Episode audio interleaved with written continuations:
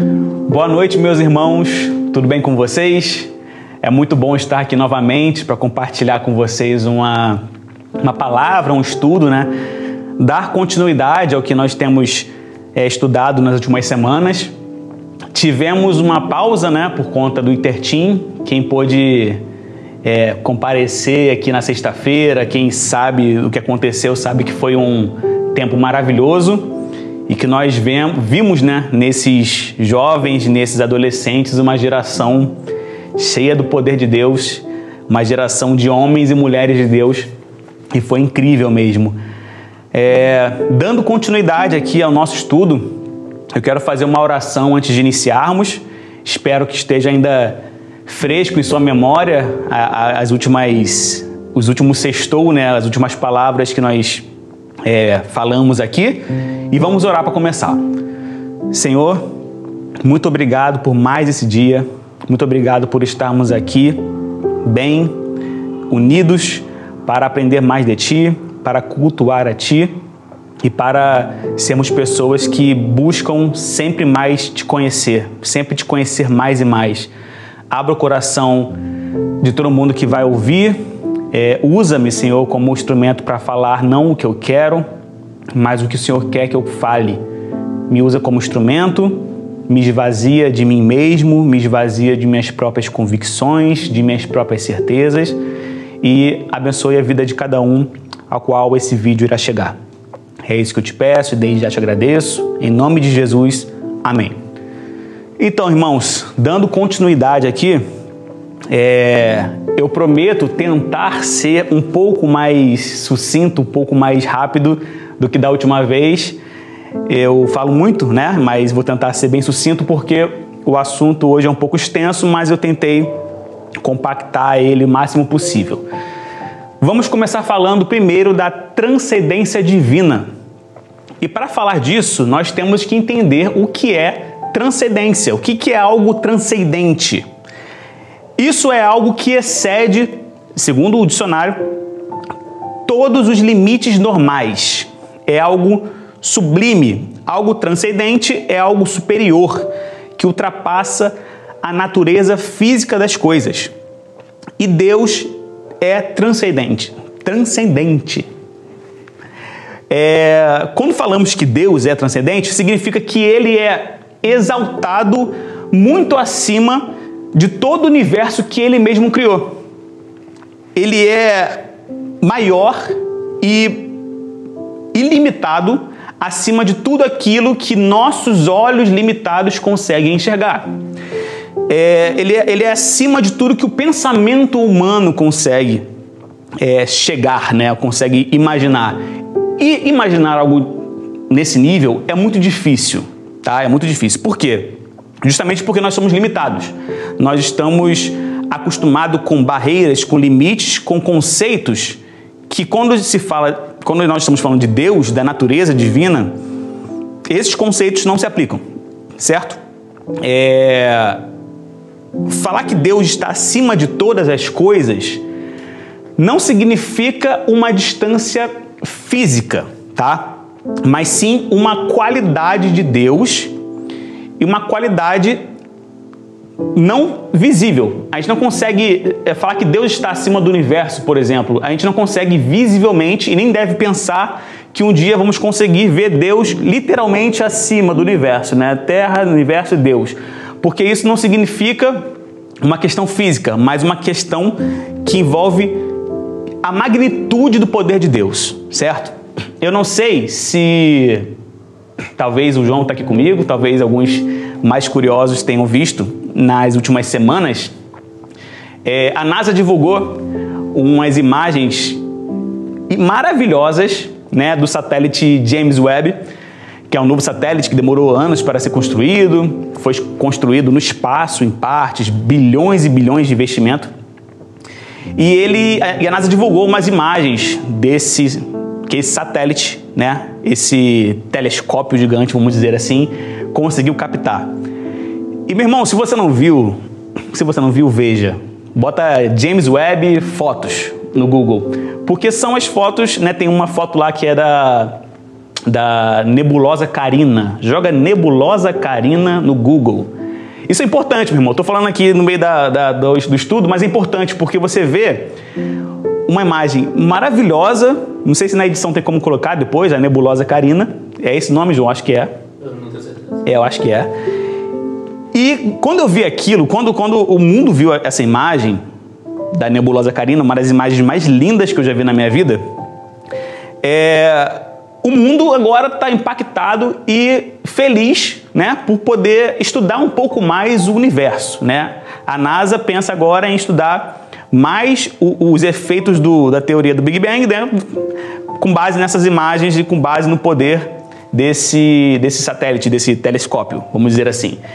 E eu, quando vi isso, quando vi essa imagem, na minha pequenez, na minha insignificância, eu olhei aquilo, corri até a cozinha, a minha esposa estava na cozinha, eu falei, cara, olha o que Deus fez. Olha isso aqui, olha, olha o, que, o que Deus, o Deus que a gente serve fez. Aí ela olhou assim e falou, cara, isso aqui é lindo. Eu falei, nossa, Deus fez isso. Porque é uma coisa tão grandiosa, né, que os nossos olhos conseguem enxergar por foto, né? Mas que Deus é muito maior do que isso tudo. Deus é maior não por, porque ele fez isso, mas ele é maior por quem ele é. Deus está acima de qualquer coisa que nós possamos imaginar. Pensa o seguinte, eu vou fazer uma ilustração aqui rápida. É, pensa que um casal de turistas com um filho ou uma filha pequena estão na viagem dos sonhos, tá? E aí eles estão numa umas montanhas, uma floresta, e aí eles estão olhando aquele lugar que eles sempre sonharam, sempre sonharam em ver. Pensa num local, uma, num local que envolva a natureza que você sempre quis conhecer, um país, um, sei lá. E aí eles estão lá, felizes por estarem ali e contemplando a natureza, a bela natureza daquele local, algo que eles sempre sonharam, e do nada a filha, a filha do casal se perde. Automaticamente, nada mais daquilo importa. Nada mais importa. As montanhas belíssimas, as árvores, o céu estrelado, enfim, qualquer coisa que envolva aquele belíssimo lugar que há uns minutos atrás era tudo que importava, né? Agora nada mais importa, porque a sua filha está perdida. E por que isso acontece?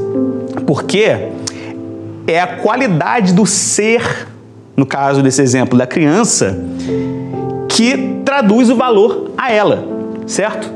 Ou seja, o que eu quero dizer com isso? Mesmo diante de todas as maravilhas que a gente vê Deus fazer, todas as maravilhas, naturais e sobrenaturais, mesmo diante disso tudo, nada do que Deus faz importa perto do que Ele é. Né?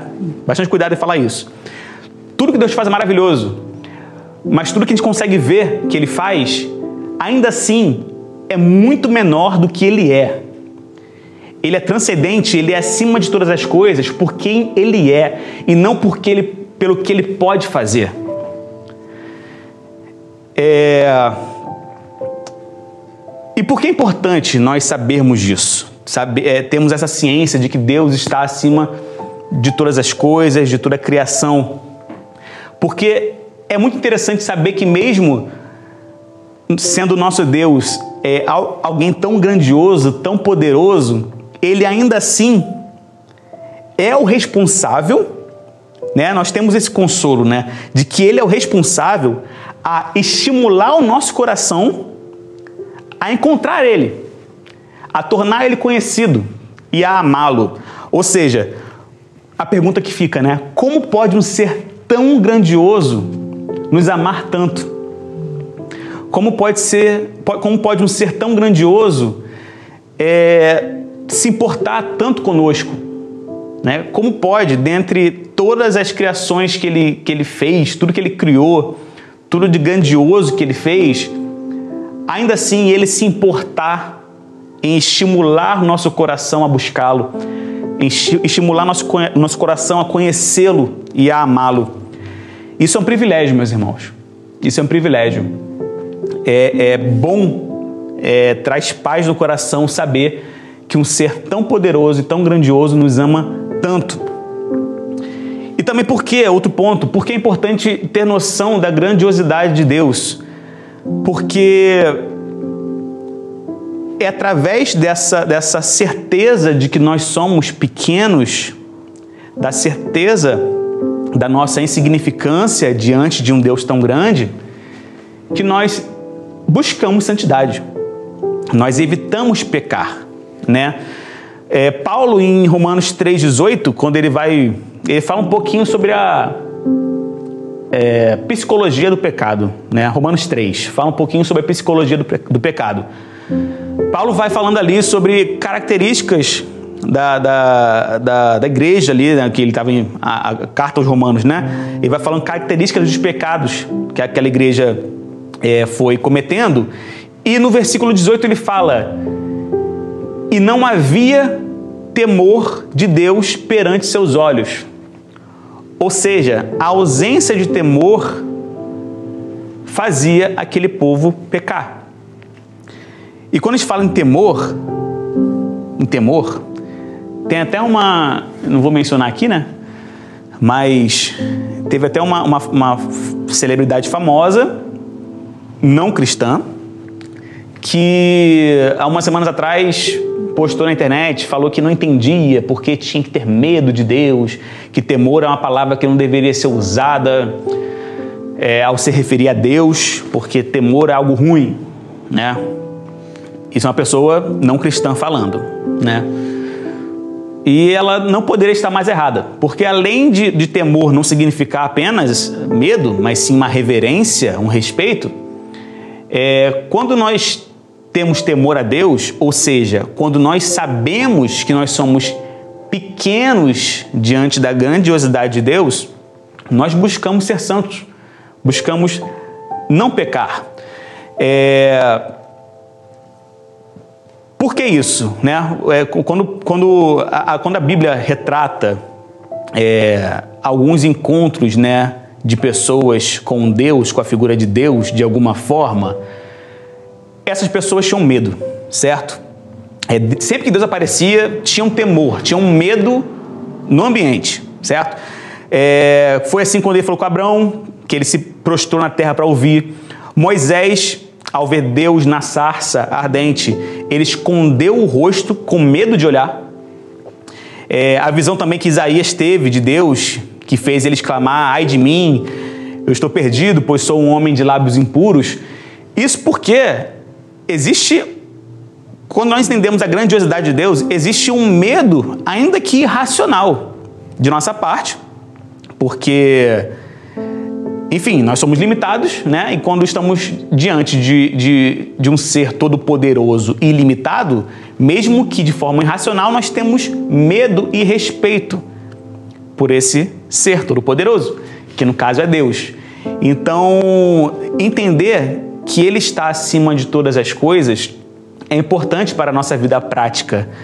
Quando entendemos que Deus é grandioso, nós conseguimos nos esvaziar de nós mesmos. Nós recolhemos a nossa pequenez, né, e passamos a não a viver como nós queremos, mas a perguntar sempre, Senhor, o que o Senhor quer que eu faça? O Senhor é maior que eu. O Senhor é muito maior do que eu. O que o Senhor quer que eu faça? Nós entendemos a, a nossa posição de seres pequenos diante de um Deus todo-poderoso. É, o segundo ponto sobre o nosso estudo, que eu quero dizer hoje, é sobre a onipresença de Deus. A onipresença, né? Onipresente significa presente em todos os lugares, certo? É, e, é, e é interessante falar sobre isso, por quê? a questão da onipresença de Deus, ao meu ver, você pode discordar, né? Mas se você concorda, escreve aí. Ao meu ver, é uma das coisas mais claras das Escrituras, certo? O fato de Deus estar presente em todos os lugares é algo que a Bíblia retrata o tempo todo, né? De forma que seria é, ir contra isso, né? Ir, ir contra a onipresença de Deus, teria que exigir de nós um esforço muito maior do que acreditar nisso. Se você quiser pegar as partes da Bíblia que falam, né, que deixam clara a onipresença de Deus, que Deus está em todos os lugares, e você querer refutar isso, vai causar de você um esforço muito grande, porque isso é muito claro na Bíblia, é uma das coisas mais claras.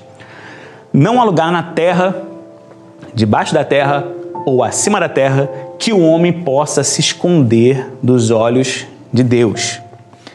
Nós, a, apesar da grandiosidade de Deus que eu mencionei no tópico anterior, nós não temos um Deus distante. É por isso que eu falei no primeiro ponto que a, a, a grandiosidade dele, a transcendência dele não era física, certo? Era, era sobre a magnitude dele, o poder dele. Porque Deus está presente em todos os lugares. Apesar de todo toda a sua grandiosidade, todo o seu poder, ele está do nosso lado o tempo todo. Nós não conseguimos nos esconder de Deus. Nós nos escondemos de amigos, de familiares, mas de Deus nós não conseguimos. É... E Ele está próximo de nós o tempo todo, né? Mesmo quando nós não estamos bem, mesmo se um dia a gente não quiser, não quero, não quero ficar perto de Deus, irmão. Aí não tem como, né? Não tem como você fugir dessa presença. E também, é, por mais que às vezes a gente duvide disso.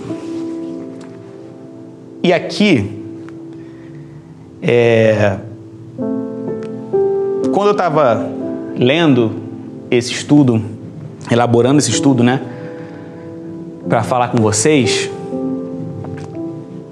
todas as vezes que eu lia isso aqui, lembrando que nós estamos no tópico da onipresença de Deus, e o próximo tópico é sobre a fidelidade de Deus, sempre que eu estava lendo, eu vinha à minha mente o mesmo exemplo para dar para vocês, certo? Por quê? É um exemplo é, que reforça o fato de que Deus está presente Deus está perto de nós o tempo todo. Deus está em todos os lugares. E isso, meus irmãos, isso não é uma esperança, tá? A gente não espera que Deus esteja aqui. Isso é uma certeza.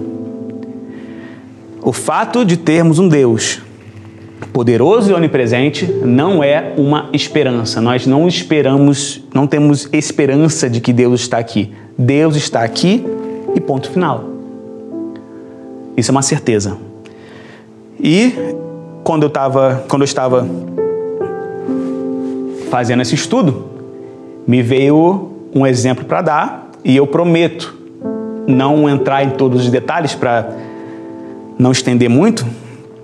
E porque também esse estudo de hoje não é sobre mim, mas eu achei interessante falar isso porque senti de Deus e porque se eu sentir de Deus, isso vai ser útil para alguém. Pode não ser você agora que está online, mas para alguma pessoa vai ser. É... Alguns amigos sabem, e a família sabe também, e aqui eu já peço desculpas para alguns amigos que vão ver esse vídeo e para alguns familiares também, porque tem coisas que a gente nunca está preparado para falar. E tem coisas que a gente fala mesmo não estando preparado, porque Deus manda. E no caso aqui eu estou nessa segunda opção.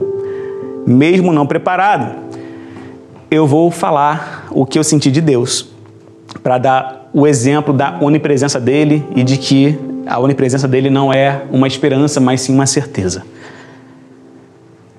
É, no final do ano passado, final de 2021. Acho que João, que está aqui, por sinal, não sabe. Alguns amigos sabem só metade da história. Final de 2021, minha esposa engravidou. E isso aí foi uma felicidade absurda pra gente, sabe? E me desculpa aí, meu irmão, se eu, né? Porque era um sonho nosso, é um, é um sonho nosso, certo? É, nós contamos para alguns amigos aqui da, da igreja, para alguns familiares, e infelizmente para nós, e felizmente para nosso filho, Deus recolheu o nosso filho no dia 20 de dezembro, que foi no aniversário da minha esposa. Ela, todos, todos vocês conhecem, imagino, né? Quando foi o aniversário dela, no dia 20 de dezembro, nós tivemos essa perda. Não vou falar a palavra aqui, né? Porque o YouTube tem algumas regras é, um pouco complicadas. E, mas vocês entenderam, né? Perdemos naturalmente. E foi um choque muito grande pra gente. Não só pra gente, como para os nossos amigos também, que sofreram com a gente. É... E aonde eu quero chegar? Eu quero chegar na parte 2. Eu não vou falar detalhes sobre isso. Se um dia vocês quiserem conversar, saber, eu, eu falo. Mas a questão é: após esse sofrimento, e essa parte que a maioria dos amigos não sabem, após esse sofrimento, isso foi em 20 de dezembro, um mês depois, nós engravidamos de novo. Minha esposa engravidou de novo. Janeiro desse ano. E nós estávamos isolados né, pela, pela perda, nosso primeiro filho. E quando veio, veio o segundo, né, veio, veio a segunda gravidez, eu acertando o fone aqui de retorno, que não está aqui na minha orelha. Quando, em janeiro, quando nós descobrimos a gravidez, nós falamos, agora vai, né? Tem um termo que, que a internet usa, que, que, que na internet não, né? As mães usam e tal, chamado bebê arco-íris, que é quando vem, é um bebê que vem depois de uma perda, né? Depois da perda de um. E a gente falou, é nosso bebê arco-íris. Deus veio e ouviu nosso choro e mandou o nosso bebê arco-íris, nosso, nosso filho, nosso segundo filho, para nós cuidarmos agora e isso se curar dentro de nós.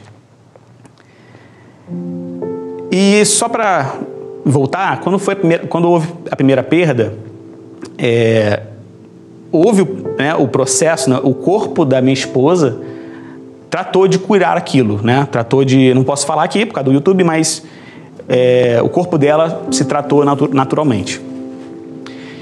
E nós engravidamos, ela engravidou em janeiro, e quando foi no final de março, nós perdemos novamente. E aí, meus irmãos, aí, aí foi complicado. Porque além do psicológico, da questão psicológica, foram praticamente duas perdas em menos de quatro meses. Teve, dessa vez, na segunda vez, teve a questão física da Estela. Porque dessa vez ela, a minha esposa, além do psicológico, fisicamente sofreu muito. Muito. Se eu for entrar em detalhes aqui, vai, vai ser muito longo, mas, de novo, quem quiser conversar, depois saber, eu não me importo em falar. O ponto que eu quero chegar é: ela passou mais de uma semana em sofrimento físico muito grande, porque dessa vez o corpo não se curou sozinho. E ela teve que fazer um procedimento. Mais uma coisa para pesar na. Enfim, em tudo.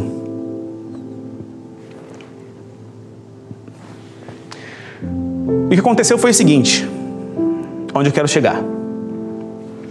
Minha esposa se internou no hospital, num bom hospital, graças a Deus. Mas, nessa segunda vez, diante de todo o sofrimento psicológico que a gente estava sentindo pela segunda perda, e diante de todo o sofrimento físico que eu vi ela passando, ela se contorcia de dor, ela sangrava. Eu falei uma frase repetidas vezes. Eu falei para ela, eu falei para minha mãe, mãe, se você estiver vendo, você vai lembrar, e falei para minha irmã também, por telefone. Eu falei assim: Eu sei que Deus está aqui, mas não parece. E eu lembro que, no, que e aí é, é onde eu quero chegar, sobre a onipresença de Deus. Eu lembro que eu estava no. Minha esposa se internou na noite, numa noite, né? E ela ia fazer o procedimento pela manhã, no dia seguinte. E ela estava internada, a gente estava no quarto, e ela chorava muito, e ela estava muito nervosa com o procedimento, e a gente sofria muito, e eu segurei a mão dela e falei: Cara, eu sei que Deus está aqui, mas não parece. E ela falou assim: Não fala isso. Eu falei: Não, eu, eu, eu, eu sei que Ele está. Eu sei que Ele está. Mas não parece, não, não dá para sentir aquela, aquela, aquela, como eu te falei, irmãos, né? Nossa pequenez, né? Nossa insignificância. Parece que Deus está olhando para um outro lado aqui e passou por nós aqui rapidinho e não reparou. Enfim, aquelas coisas que vêm quando a gente está completamente desestabilizado emocionalmente, né? E aí, meu irmão, faltava uma hora, um pouco menos, para Estela ir para o centro cirúrgico para limpar é, o seu o útero, né? E ela estava muito nervosa, muito nervosa. E eu, como marido, né, não podendo fazer nada, a gente se sente, né? A gente se sente como a gente é, pequeno. E uma hora ela falou assim: Eu tô com muito frio. Pede um cobertor para mim. Aí eu, tá bom, pedi um cobertor para você. E aí, né, na cama de hospital tem aquele botãozinho que você chama uh, uh, os enfermeiros de plantão, né? Eu apertei aquilo e nada. Apertei, apertei várias vezes e nada. E fiquei ali um, uma meia hora pensando assim: olha, eles devem estar ocupados, né? Alguém vai aparecer aqui eu vou pedir um cobertor para ela. E eu fiquei ali triste, pensando nas coisas. Não queria sair para deixar ela sozinha, porque estávamos sozinhos no quarto. E ela estava muito mal, eu não queria sair por, eu não queria sair de perto dela nem um minuto. E aí, depois de uns 30 minutos, eu falei assim: é, ninguém vai vir, né? Então eu vou lá arrumar um cobertor para você. E pensando nisso, tipo assim, cara, não parece que Deus está aqui. A gente sofrendo, perdendo dois filhos em, em três meses, um pouquinho. Minha esposa sofrendo. Onde está Deus, né? E aí, meu irmão, depois de ter esperado uns 30 minutos, eu abri a porta do quarto para sair, para buscar o cobertor para ela. E quando assim que eu abri a porta, passou uma pessoa com roupa do hospital, crachá e de máscara, obviamente, é, por causa da pandemia e também porque era um hospital, né? E assim, meu irmão, se você passar de máscara perto de mim, eu não vou te reconhecer tá? Eu sou um péssimo fisionomista, sempre fui, e a pandemia só deixou isso mais evidente. Se nós. Se, eu tô aqui com o João aqui do lado. Se o João botar uma máscara agora, eu já não vou saber quem é ele. Eu sou assim, me desculpe. E assim que eu saí, no mesmo segundo que eu saí, passou uma pessoa, uma mulher, com roupa do hospital, e passou na minha frente, me olhando. Eu olhei para ela, falei, conheço ela. E ela provavelmente olhou para mim e falou, conheço ele, eu de máscara também. Ok, Eu poderia ter parado ali, ela ali, né? Mas ela estava andando um pouco rápido, olhou para mim, eu olhei para ela, olhou para trás, eu olhei para ela. Hum, ok. Até pensei assim, poxa, ela deve ser uma enfermeira que tá querendo saber o que eu quero aqui. Não sei, ela poderia me ajudar. Mas aí eu fui procurar outra pessoa. Procurei, saí num lugar onde tinham vários enfermeiros sentados, ou seja, é, eles não, tavam, não estavam ocupados, as coisas, as coisas tinham acontecido daquela forma. E eu fui para outro corredor, porque eu não consegui falar com esses enfermeiros, porque eles estavam numa sala de vidro, fui para outro corredor e dei de cara de novo com essa mulher. Com roupa do hospital, crachá. E eu falei, vai ser ela mesmo que vai me ajudar a arrumar um cobertor. E eu falei assim: Olá, tudo bom? Bom dia. Então, minha esposa, ela tá internada, ela tá precisando de um cobertor, tem como você me ajudar? Aí ela falou assim, os dois de máscara. Sua esposa se chama Estela? Aí eu, sim. Aí ela, você é o Pablo? Eu, sim. Ela, sou eu, a Tati. Aí eu olhei para ela de máscara, aí eu olhei pro crachá e falei, Tati do Charles, meu Deus, Tati do Charles. Falei, olha, Tati, desculpe. Você é de máscara, não vou te reconhecer, pedir desculpa e tal. E ela perguntou assim: o que, que a Estela tem? Eu vou arrumar um cobertor para ela, mas o que, que aconteceu? E eu falei: Tati, se você. Tati e Charles, né? Se vocês estiverem vendo aí, saiba que vocês são uma bênção na nossa vida. E a Tati falou assim: é, Eu vou lá, vou lá com você. Vou pegar o cobertor e vou lá com você. Tá bom. Aí ela foi, entrou no quarto. E meus irmãos, o que, que ela fez foi. Ela segurou a mão da Estela, Estela na cama, e falou o seguinte: falou várias coisas, que eu não vou falar agora, depois, né? Mas ela falou assim: olha, eu não trabalho nesse setor, eu não deveria estar passando nesse corredor agora, porque eu trabalho em outro local, do outro lado do hospital. Eu vim aqui resolver um problema, uma, uma questão aqui. Eu não deveria estar aqui. Mas isso aconteceu porque Deus me mandou aqui dizer que Ele está aqui. Ela falou: Deus está aqui.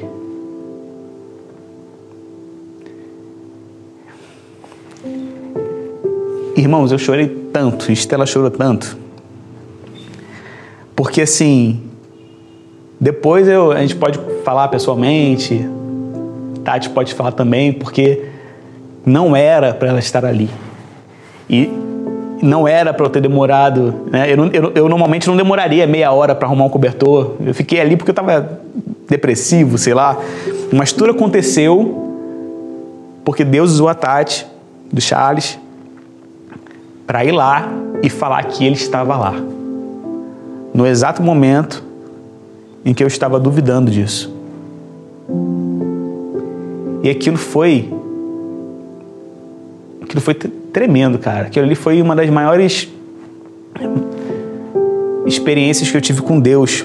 Porque é isso, meu irmão. Testemunho não é só vitória, não. Testemunho é quando também quando você percebe que apesar de você estar se sentindo no fundo do poço, ainda assim, no fundo do poço, você não está escondido dos olhos de Deus.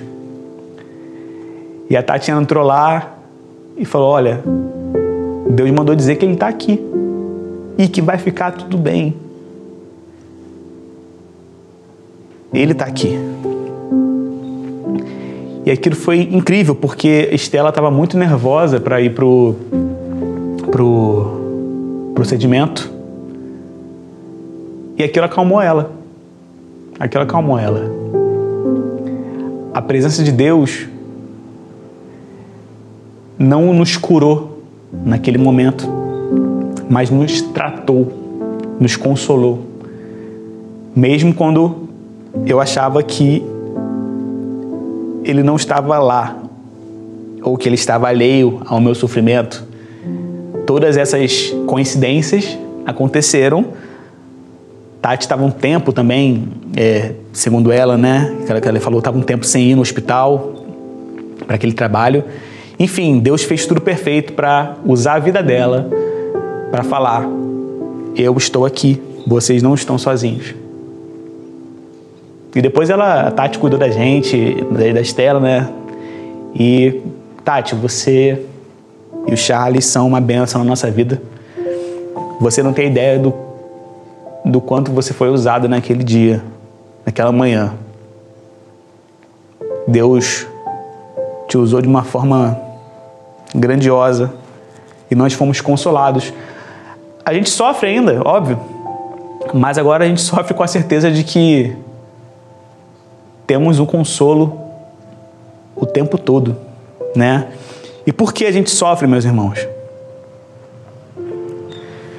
Porque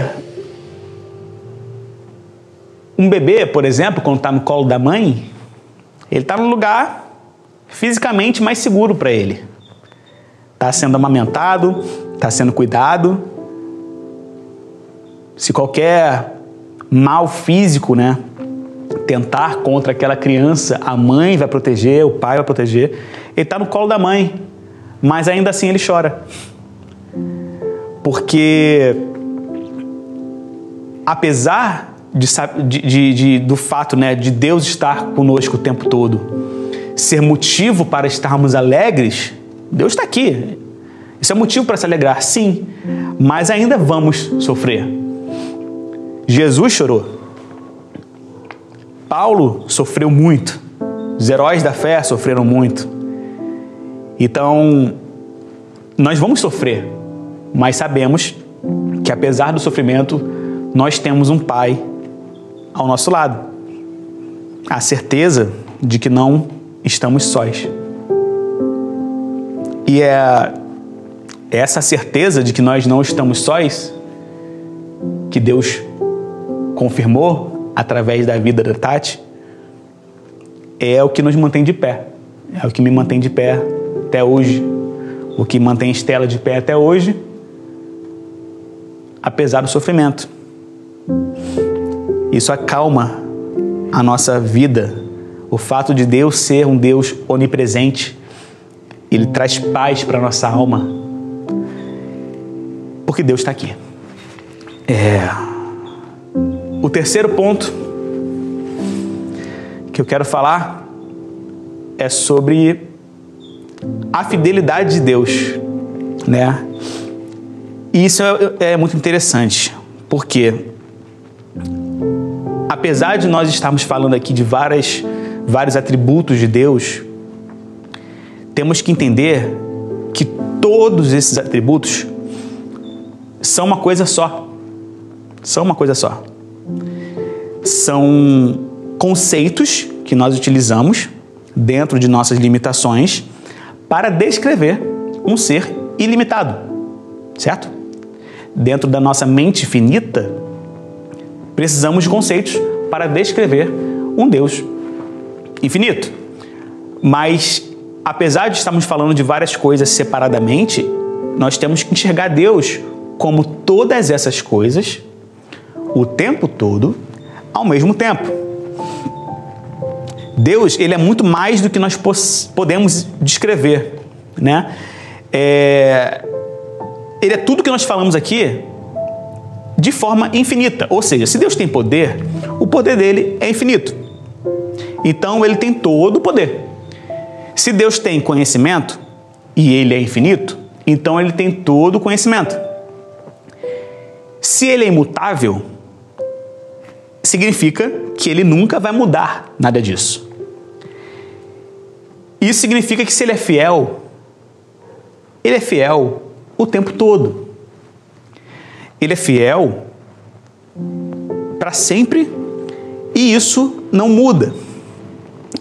Todos, todos os atributos de Deus, na verdade, é, na verdade, vou falar o contrário. Todos os atos de Deus, tudo que Deus faz, são coisas coerentes com seus atributos. Onde eu quero chegar com isso?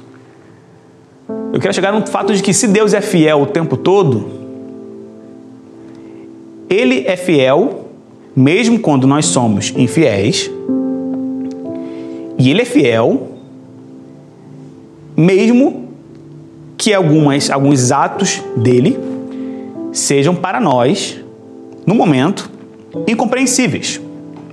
Tudo que Deus faz está de acordo com o que Ele é. Ele não deixa de ser uma coisa para ser outra, no momento algum. É... E outra coisa também importante: Ele não é mais alguma coisa menos outra em alguns momentos. Ele é tudo que nós falamos e mais, né? O tempo todo e a todo momento. Ele não é um ser humano que através de suas emoções, suas decepções, suas preferências, vai nivelando o seu nível de moral, né? Vai flexibilizando a sua moralidade, que nós seres humanos nós somos assim, certo? É, por exemplo, a Bíblia fala que Deus é amor. E Deus é amor, certo? E por sinal, o fato de Deus ser amor, né? Esse atributo, né, de, de um Deus amoroso, é o mais utilizado pelo mundo hoje em dia, certo? Porque para o mundo nada mais importa. Deus não é mais nada. Deus é só amor. Mas esquecem que na mesma medida que Deus é amor, que é uma medida infinita, Deus é infinitamente justo. Deus é infinitamente bondoso, infinitamente misericordioso, infinitamente justo. Ele não deixa de ser justo só porque ele é amor, né? Quando a gente pega um dos atributos de Deus e torna ele mais conhecido, mais importante, mais relevante na nossa mente do que outros, nós abrimos portas para muitas heresias, certo? Por quê? É, o maior exemplo hoje é o amor, né? Se Deus é amor, Deus não pode agir de tal forma com o pecador. Deus pode, meu irmão. Deus pode porque a manifestação de justiça de Deus também é a manifestação de seu amor. Porque Deus é ambos ao mesmo tempo. Certo? Quando nós tentamos usar um atributo de Deus, um deles, para eliminar qualquer outro, isso é pecado. Por quê? Porque nós estamos limitando Deus através da nossa própria regra moral. Que por sinal, né, é, estamos limitando ele muito por baixo. Porque a partir do momento que a gente considera é, Deus, Deus não pode fazer isso porque Deus é amor, Deus não é assim porque Deus é amor, nós estamos, nós estamos limitando ele de acordo com no, o nosso conceito de moralidade. Isso é pecado. Porque se nós, né, os povos antigamente queriam fazer deuses de acordo com a sua própria moral. Então iam lá, derretiam ouro e faziam um bezerro. Um deus de acordo com a visão deles mesmos. Mas Deus não é medido pela nossa régua, régua moral, graças a Ele. Deus é o que é. Então, é, quando nós falamos que Deus é fiel, estamos dizendo que Deus é fiel apesar de não, não entendermos algumas coisas que acontecem conosco. Certo? Acabei de dar um exemplo de algo que aconteceu na minha vida que na hora eu não entendi. Eu não entendi. Mas se a palavra de Deus diz que a vontade dele é boa, perfeita e agradável, significa que, mesmo que eu esteja sofrendo, Deus está sendo fiel comigo. Mesmo que aquela, aquilo que aconteceu me faça sofrer, continua sendo algo bom, perfeito e agradável pelos olhos de Deus. Isso me faz pensar que se as coisas fossem. Né, se, se acontece uma coisa comigo, como aconteceu, e eu estou sofrendo, e esse sofrimento é a vontade boa, perfeita e agradável de Deus, meu irmão, se fosse a minha vontade, eu estaria, sei lá, morto. Muito pior. Porque se Deus é fiel, se a vontade dele é boa, perfeita e agradável, e se Deus claramente estava conosco, no exemplo que eu dei naquele hospital, imagina se as coisas fossem de acordo com a minha vontade. Aonde eu estaria hoje? Talvez eu não estivesse aqui. É através da fidelidade imutável de Deus que podemos crer que as suas promessas serão cumpridas, que a sua aliança conosco permanece. É através da fidelidade imutável de Deus que nós temos certeza de que o nosso lugar não é nessa terra, que nós estamos aqui como peregrinos, que as promessas feitas sobre a vida após a nossa morte sobre a volta de Cristo vão se cumprir. Porque Deus, em momento algum, deixa de ser fiel. A fidelidade de Deus, ela nunca vai falhar. É sobre essa fidelidade imutável que nós podemos descansar e acreditar que todo sofrimento, toda incerteza, toda angústia que a gente passa nesse mundo, por pior que seja, por piores que sejam, elas vão passar. Porque entender que temos um Deus fiel é entender que a nossa vida não se resume ao agora. Nossa vida aqui é só o início. É só o início. É ter certeza de que a aliança que Deus fez conosco, através da morte de Jesus, através das promessas que nós temos na Bíblia, através de tudo que é descrito no livro de Apocalipse, é através dessa fidelidade que nós acreditamos que o sofrimento que nós passamos aqui não se compara com o que há de vir, com as felicidades do que há de vir, com as felicidades da vida com Deus. E é por isso que nós glorificamos a Ele. Porque Ele é fiel, apesar de nós não sermos, apesar de nossas falhas. Não é à toa que nós cantamos muito né, sobre a fidelidade de Deus. O tempo todo nós cantamos, porque Deus é imutável, meu irmão. Deus é imutável. É através dessa fidelidade, voltando no exemplo que eu dei, que, por exemplo, é... eu acredito. E se alguém me perguntar, você tem filhos? Tenho. Tenho dois. Estão com Deus. Estão com Deus. Por quê? É através dessa fidelidade que eu acredito né, no que está escrito em, no Salmo 139, versículo 13. Tu criaste o íntimo do meu ser e me fizeste no ventre da minha mãe. Eu te louvo porque me fizeste de modo especial e admirável. Tuas obras são maravilhosas. Digo isso com convicção.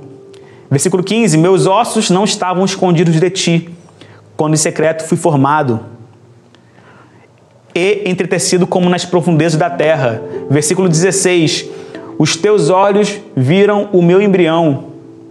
Todos os dias determinados para mim foram escritos no teu livro antes de qualquer deles existir. É através da fidelidade de Deus, meu irmão, que eu acredito nisso aqui. É através da fidelidade dele que eu acredito no que está escrito. E não importa, não importa o mundo, a ciência ou qualquer outra pessoa tentar me convencer. Ah, não, fica tranquilo. Era só, era só o embrião. Meu irmão, Deus conhece, nos conhece e conheceu meus filhos antes deles serem formados. Os teus olhos, versículo 16, os teus olhos viram meu embrião. Então, muito antes, meu irmão, de eu, de eu ouvir o coração do meu filho, Deus já tinha escutado já, Deus já conhecia. E através dessa fidelidade que eu falo, olha, meus filhos estão com Deus. Sou pai de duas crianças que estão hoje melhor do que eu, que estão com Deus e um dia eu vou encontrá-los. Por quê? Porque Deus é fiel, meu irmão. É esse o Deus que a gente serve. Né? Muito se discute aí agora. Ah, até 14 semanas não é vida. Meu irmão, antes antes de ser vida, já era vida. Antes de imaginarmos, Deus já nos conhecia. Antes de termos noção de quem a gente era, antes de nossos pais saberem, Deus já tinha escrito os nossos dias. E é através dessa fidelidade que nós passamos por esse mundo de felicidades, de tristezas, de lutas, mas com a certeza de que temos um Deus transcendente, acima de todas as coisas, um Deus onipresente e um Deus fiel. Esse é o estudo que eu tinha para trazer para você hoje. Me perdoe, não sei quanto tempo foi, mas perdoe se eu me estendi demais.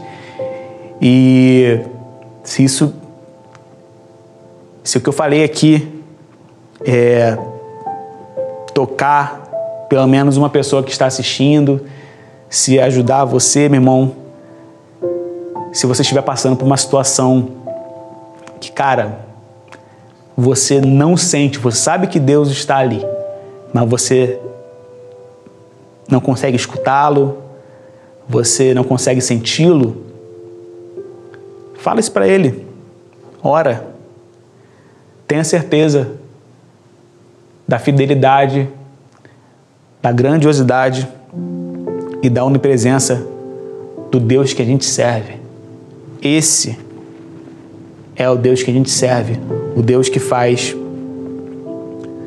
nós passarmos por essa vida, passarmos por problemas com a certeza, a certeza de que o ser mais poderoso, grandioso, amoroso e fiel deste mundo está ao nosso lado. Muito obrigado, meu irmão. Fique com Deus e qualquer coisa. Se do que eu falei aqui você quiser conversar comigo, saber mais alguma coisa, enfim, estou à disposição. Muito obrigado.